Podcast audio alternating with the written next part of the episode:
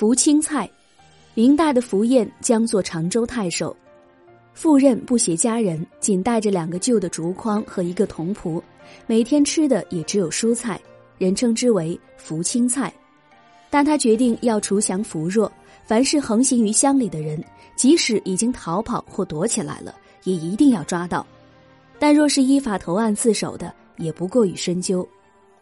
有一年大旱，又有蝗灾，每天都按照规定来监督捕蝗虫的情况。每次外出，用筐盛几升米，带几捆木柴以自己，不劳百姓供给。清乃获罪。南朝的沈传之任丹徒县令，因为清廉正直、不与皇帝左右的大臣交结而被诬陷，被逮捕下狱。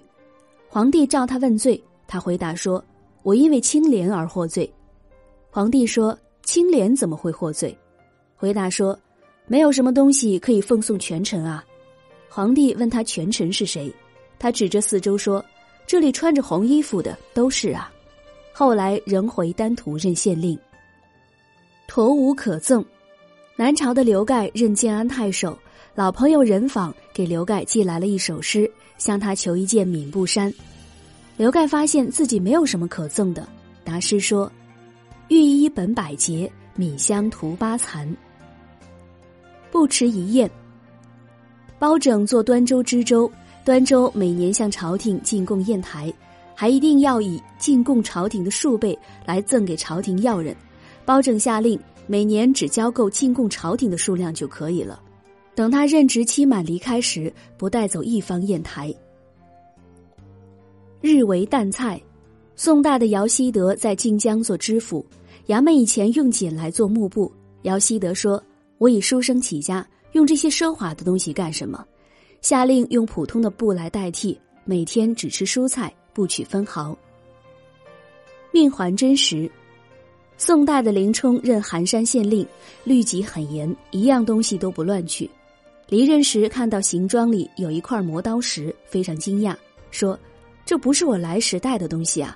令人归还。勿扰其亲。唐代的蒋琰历任长安、咸阳、高陵等地的县令，多有卓越的名声。郭子仪率军路过高陵，告诫其部下说。蒋贤令来为我军送给养，有蔬菜吃就可以了，不要扰乱他的清明。杯水建功，隋代的赵轨为齐州别驾，东边的邻居家里有桑葚落到自己庭院里，赵轨派人拾起来送还，被朝廷召还时，父老乡亲都哭着送他说：“大人像水一样清，我们不敢用酒浆污泥清明，就净持一杯水来鉴别大人吧。”赵轨接受了这杯水，并喝了它。挂床去任，三国时的裴虔做兖州刺史，曾经做了一个胡床，离任时就把它悬在梁上，人们都很佩服他的节操。治瓜不剖，苏琼任清河太守时，有德行的前辈赵颖进献了一个圆瓜，苏琼勉强收下，但却放在梁上不切开吃。人们都听说他接受了赵颖的瓜，并进香去献上新鲜水果。到了门前才知道那个瓜还在，只好相顾而去。